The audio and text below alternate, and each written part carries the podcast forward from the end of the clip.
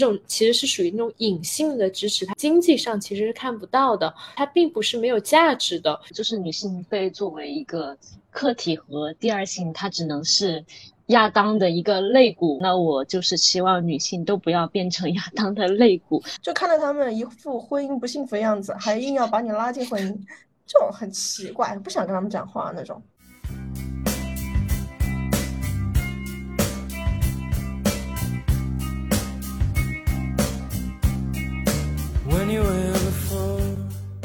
大家好，欢迎来到我们的播客。我们的播客名字是“这很重要”。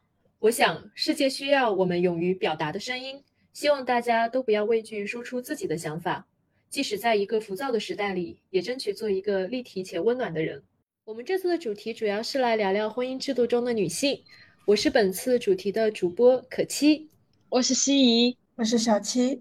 好的，之所以选择这个主题呢，是前几天我们在聊天的时候发现。我们几位对婚姻的观念是不一样的。首先想跟大家说一下，三位主播都是未婚。那下面有请各个主播介绍一下自己对婚姻的看法吧。因为我是一个坚定的不婚主义者，那我觉得婚姻就是帮助男性找到、寻找属于自己的一个奴隶。奴隶这个词可能有点激进，但是这是我目前最真实的一个想法，真的非常的真实。那小七呢？因为我是母胎单身嘛，我个人是非常渴望爱情的，但是呢，我又很害怕进入一段婚姻。但因为我没有谈过恋爱嘛，所以很多事情对我来说都是一个未知的情况，我也不太确定会不会有人出现改变我这样的一个决定。我对婚姻的。还是抱有期待的，因为这个期待其实主要来自于找到一个可以陪你疯、陪你傻，并且和你共同进步、共同成长以及共同搀扶的人。下面我们就先说一下，说为什么大家对于婚姻会有这样子不同的想法。太正面了，我是非常负面的一个想法，可能很多人听到我这个想法，觉得太偏激了。怎么会是找到一个属于自己的奴隶呢？但是我觉得真的是这样的，找到一个属于自己的奴隶，因为在家务的过程当中，那女性承担的部分肯定是占比最多的，那男性承担的是非常少的。那么，嗯，女性在承担家务的时候，她还需要承担生育，还需要承担抚育，那这不就是奴隶的一个价值吗？而且很多，如果你选择做一个全职主妇的话，那这个价值是不被承认。认的，所以这个是我觉得婚姻就是说，真的是帮助男性找到一个属于自己的奴隶，感觉就是说婚姻会赋予女性更多更多的一种角色的感觉。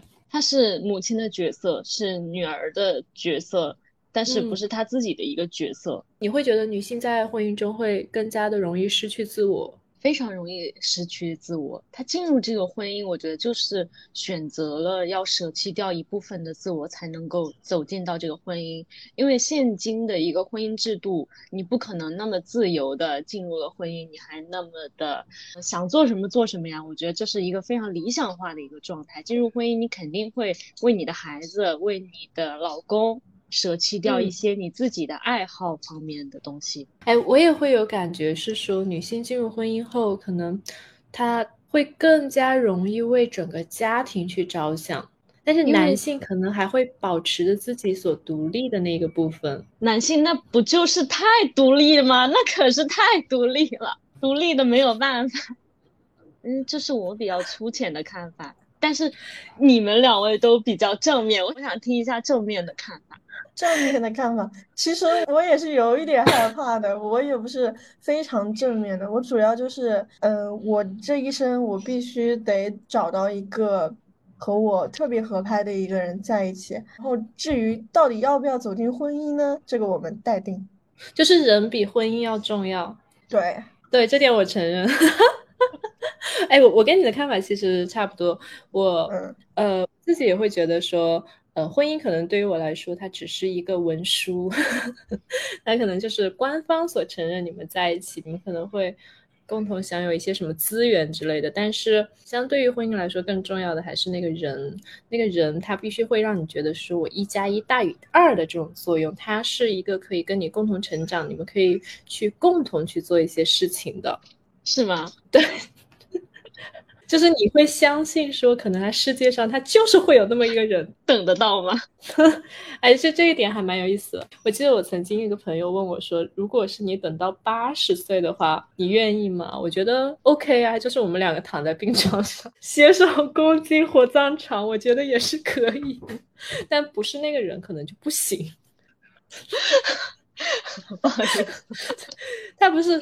因为你都到八十岁，在躺在病床上颤颤悠悠的，就是意思，其实就是说，你必须得遇到一个当下会有这种呃共同成长的人，你才会说我愿意去走入一段婚姻的一个状态，而不是说我可能就遇到了一个人，那个人跟你并没有什么契合，即使如此，我也愿意走走入婚姻，这个可能是我。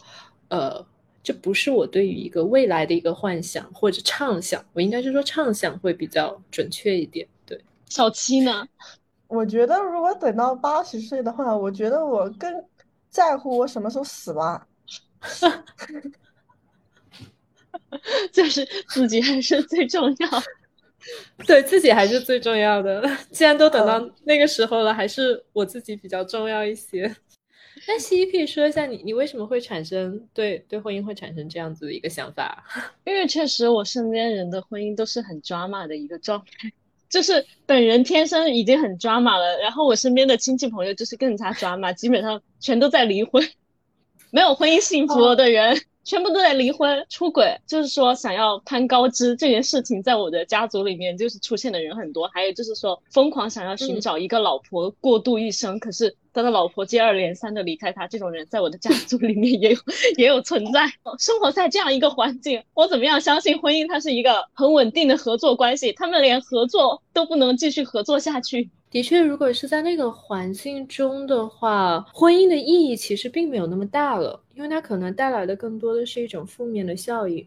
我在想说，如果我在那样子的环境中的话，可能也会跟你有同样的一个想法，就有可能我的这个环境是大多数人都见证过的环境，可能婚姻就是没有像文学作品想象的那样那么美好，那么一生一世一双人这种，就像司马相如和卓文君他们两个人当时在一起，就是说我能从我的家里面出去跟你一起卖酒。可是到后面你发达了，就我就变成了那个糟糠之妻，我就要下堂了。从古至今的女性可能更受到一些家庭的束缚的状态。哎，那很很好奇的说，如果你遇到了一个他会非常尊重你的想法，他愿意是说跟你一起去做你喜欢的事情，或者是说你们俩共同喜欢的事情的话，你会觉得面对这样子的一个人，你也不愿意去走入婚姻吗？面对这样子的人，我走入婚姻的话，我势必要考虑到，就是说，跟他有更深的纠葛，那肯定要考虑到财产方面的问题。我本人是一个无产 无产无产阶级，虽然无所谓，但是我怕他有所谓。婚姻就势必要把你们的财产绑定到一起嘛。可是我如果我分不到他的钱的话，我也会觉得，嗯，这个婚不如不结，那就干脆不结好了。的确，婚姻它所涉及的，除去了情感之外，还涉及到更多的像是金钱上面的一些关联。对，就本人就很势利眼，分不到他的钱就算了，不愿意自己往外掏。我自己身边其实会也会有一些。呃，朋友他们可能在婚姻中也会面临着一些一些财产上面的一些纠纷。第一个就是说，可能我婚姻中我不知道，嗯，财产应该如何去分配。第二个是说，我可能在离婚的时候，男方会要求女方净身出户。首先，他在法律上是不现实的，就算是夫妻双方当中有任何一方出轨了，就都是不可能净身出户的，除非他自己主动放弃。那你。闹到了法庭上，那基本上就是自己放弃不了的。的确，从法律层面上来说不太现实。但当下的时候，如果是说你的另外一半对你提出这样子的一个需求的话，你的内心其实是非常怎么说痛彻心扉，或者是说非常通俗一点就拔凉拔凉的。不过我是在想说，的确是在婚姻中我们会面临着非常多的一个现实问题，可能它会让嗯你们处于恋爱中的一个状态。逐渐就是那种粉红色的泡泡逐渐的消亡，然后沉醉在就是说沉溺到一个柴米油盐的一个状态，那你慢慢的感情可能就消淡了。那女生其实是很容易在婚姻的状态下，她丧失自我的。那她在进入这个婚姻之前，可能势必是要想清楚一些嗯比较重要的，可以去保护到自己的事情。那大家可以说一下自己觉得说，如果嗯是什么样子的一个条件，可以你们会觉得女生是比较呃安全的进入一个婚姻的状态的呢？我觉得首先还是得有钱。我妈和我继父结婚的时候，嗯，他们两个其实财产都不太富裕，但是我妈有一套自己的房子。所以说，现在我妈跟我继父闹矛盾了之后，反而是我继父搬出去的。有资产是非常重要的，而且是婚前资产是很重要的一件事情。对，是我外婆帮他搞的。我一定要有产。金钱是万能的，对吧？对，真的没有金钱是万万不能的。像以前就说“贫贱夫妻百事哀”，这个话真的不是说说而已。你发现进入到婚姻当中，你如果没有钱，那真的是万事都哀。那你做什么决定，就是你想你住在哪儿，你想你每天上班，然后下班回到家，你又得想一下。你这个月的房租又得想一下，如果说你们有孩子的话，还得想一下他以后的未来。那你们两个在一起，钱都没有，你们根本不是一加一等于二的一个状态，你们简直是负一个负的状态。那这样的话，你是创造不了更多的东西的。我会遇到些现在很多女生，可能在婚前的时候都会先把自己的房产置办好。这样子的话，可以保证说这些资产是自己的一个婚前资产。这样在呃，即使如此，我可能进入到婚姻，然后我面临着一些离婚的一些状态的话，我也不至于是说呃，可能把自己的一部分财产分出去。从金钱上，首先要保护好自己。那精神上呢？大家觉得是说精神上保持一个什么样子的状态，我才是一个比较合适进入婚姻的一个状态呢？接受信息对等吧，我觉得还有保持一个强大的内心，就是要做好这个事情，这个合作项目即使没有走下去，也不要影响自己。合作项目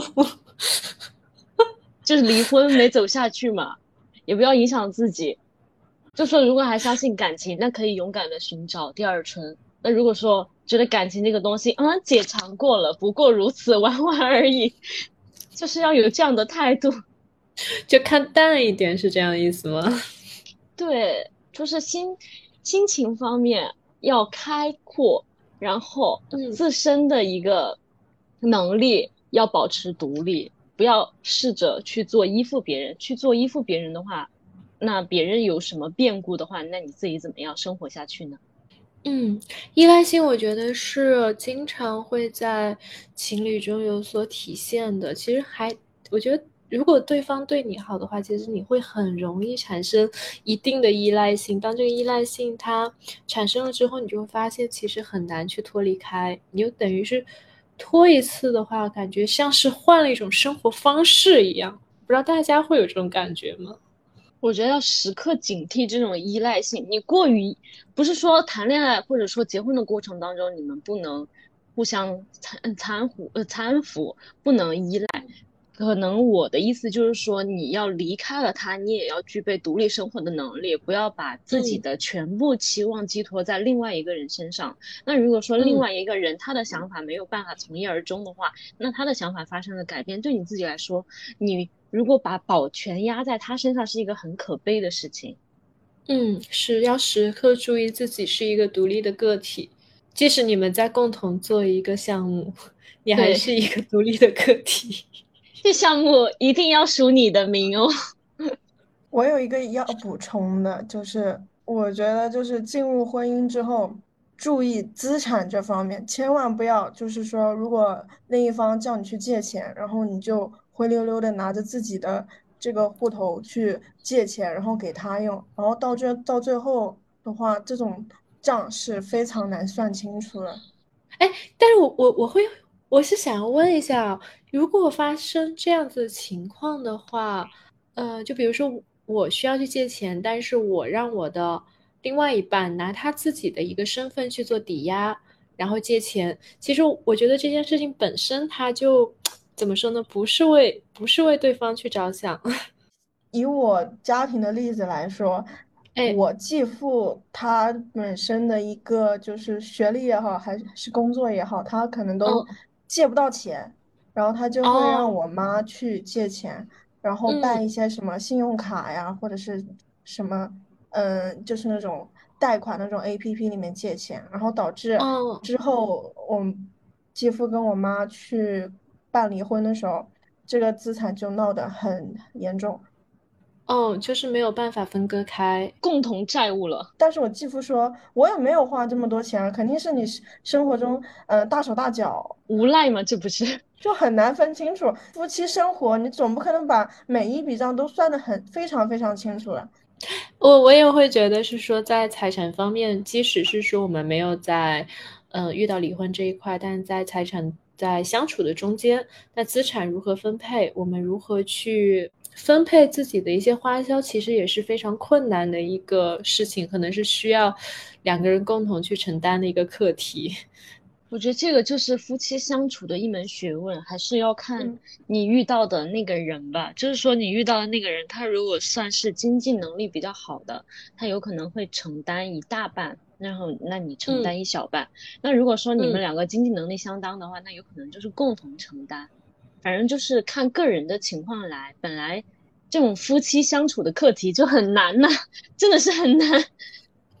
对，这个在情侣之间其实也是一个比较困难的事情，因为我可能会面临的很多朋友是说，那我呃，男生是不是呃处于一个付钱的一个主导？主导位置，还是说我们是相互 A A 的一个状态？我我身边的朋友其实都是持有一个不同的想法的，但我个人可能更多的是跟西怡是一样的，是如你要看你对方和你自己希望以什么样子的状态去承担这样子的一个消费，可能大家觉得说相互 A A 是我觉得合适的，那你们就可以持续下去。但如果是说另外一方他觉得是说，呃，可能有一方主导。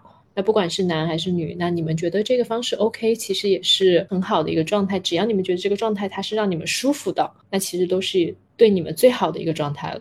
可是如果我作为有产阶级的那一方，我偶尔幻想一下我有产，作为有产阶级的那一方，然后我跟人家相处的话，那我是作为就是说金钱付出比较多的那一方的话，对他的态度。还能够以平等的态度来对待他吗？我确定我不会轻视他吗？就说如果你们有钱了，你们对待他会是像宠物一样的态度，还是说相互平等的态度？包养包养的状态是吗？不要说的这么难听，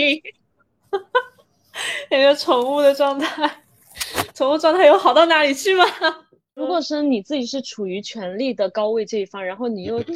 在金钱这一方面确实付出了蛮多的话，你对待他真的还能够做到一个平等的态度吗？我会觉得权力跟金钱其实很容易画成等号，这个该怎么说呢？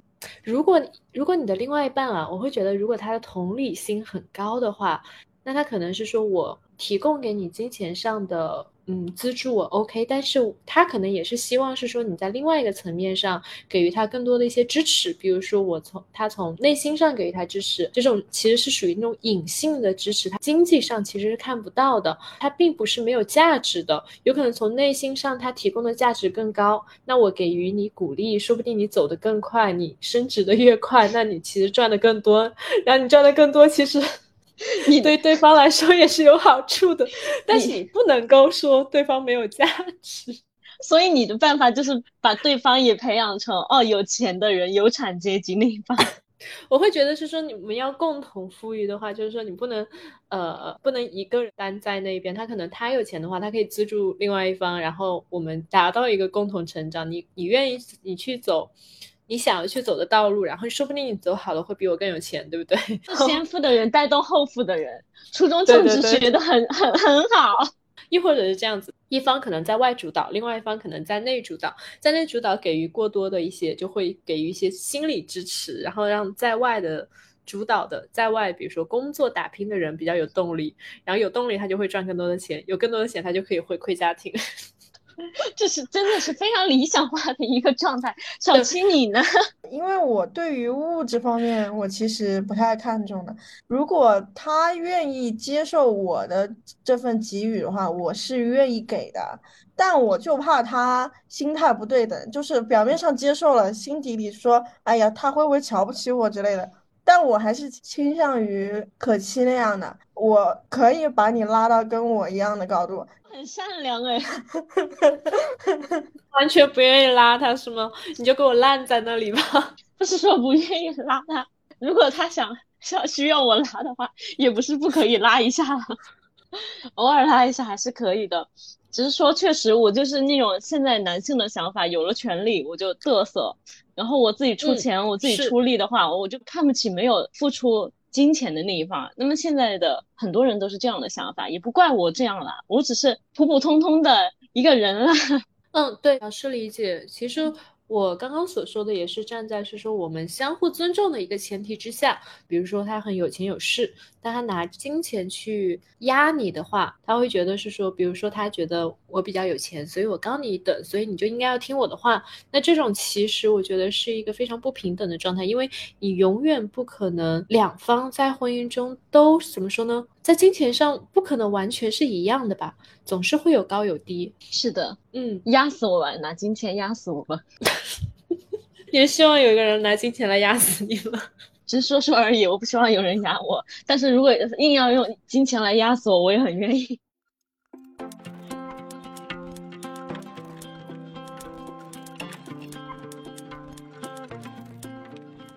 我觉得金钱在婚姻中，或者是说在两性关系中，的确是一个非常困难的一个话题，因为它代表的很多的一个元素 在里面。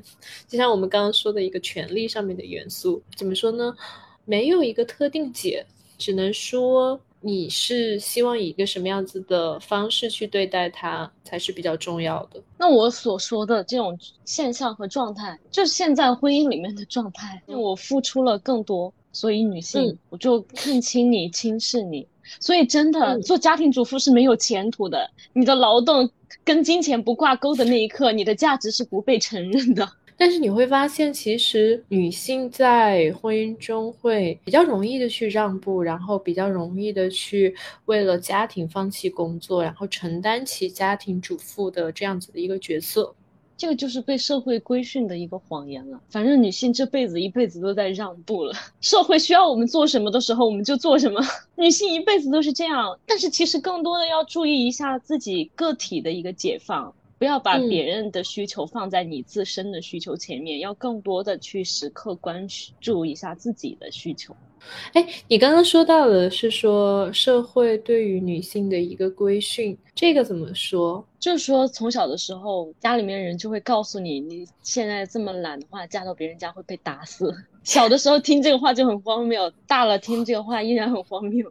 我就因为懒就要被人打死吗？没有哪条法律是这个样子的吧？可是你家里面的家人，因为他是身处在五六十年代那一代的人，他们可能经历的。一个时代就是这个样子的一个情况，所以他就是把这个话拿出来恐吓你，结果他没想到真的成功了，现在不敢嫁到别人家去。现在你们还是会这样子去教育吗？我觉得我从小听的这种话也比较多吧。前一个月回老家的时候，别人看到我这么大了，就感觉好像是适婚年龄了，就一直在跟我说，嗯，要结婚啊，什么什么的，就眼光不要太高啊，什么什么。我就说，这跟眼光高不高没有关系，真的也不想回应他们，你知道吗？就看到他们一副婚姻不幸福的样子，还硬要把你拉进婚姻。就很奇怪，不想跟他们讲话那种。婚姻不幸，你很敢讲哎你。哎，的确，我觉得刚刚讲到了两点，其实还蛮有意思。第一点就是说，我回忆了一下，我也会觉得小时候可能妈妈对于女儿的一个教育会更多的是说，你要去学会去做家务，你要去学会去整理你的床铺。原因不是说你要去比较干净，而是说你可能。以后如果嫁到别人家里去，你要你也要会去做这样的事情，好像从小就要为你以后嫁人的时候去做一个铺路，就奠定了是说你一定要去结婚生子的这个道路。第二点，我觉得比较有意思的是说，大家可能身处于婚姻状态的人，他其实即使并不幸福，他也会期望他后面的那一代继续走入到一个怎么说围城的一个状态中，真的是。我身边时时刻刻可能多多少少都会有这样子的一个人存在，就是我过得不好，你也要跟我一起过过看，看看到底有多不好啦。就像是一个循环轮回，大家就觉得这就是一条特定的路。你必须得走，你不走好像不是一个正常的，这样其实就会导致很多人可能没有想清楚，然后他就走入到了一个婚姻上面的一个状态，然后进去了他又觉得他不幸福，但是他又以同样的方式教育他的后代，导致他的后代又产生了同样的婚姻观，然后又去进入到下一个轮回的一个状态，这种就是一整个家族都在蒙昧的状态里面，没有自己的思想。对，其实说真的，就是即使不论你是在结婚之前，还是在结婚之后，还是说我离婚之后，就不管你身处在哪一个状态，都需要想清楚自己想要去做什么，如何去做一个独立的人。我觉得这一点才是一个非常重要的一个点。婚姻其实没有那么重要，但是你自己却是最重要的。即使。有一个那样子的人，你也要记住，是说那个人他会让你觉得很舒服，就像神话以前一样，就是女性被作为一个客体和第二性，她只能是亚当的一个肋骨，然后再去成为他的妻子。那我就是希望女性都不要变成亚当的肋骨，你就是夏娃那个人，你是一个人，不是谁的肋骨，你跟他在一起不是为了去填补他的空隙。而只是你选择想要跟他在一起，你没有那么复杂的东西，不需要去填补。就是你作为一个人，你有自己的人格，你有自己的独立的思想。即使你走的这条路，它不一定之后是好是坏，可是只要你自己有独立的能力，你去做一个什么样的选择，我都相信你是有一个自救的能力的。嗯，我觉得是对的。感谢西西的分享。好啦，这就是我们今天的节目啦。感谢大家的收听，我是主播可期。我是主播心怡，我是主播小七，拜拜。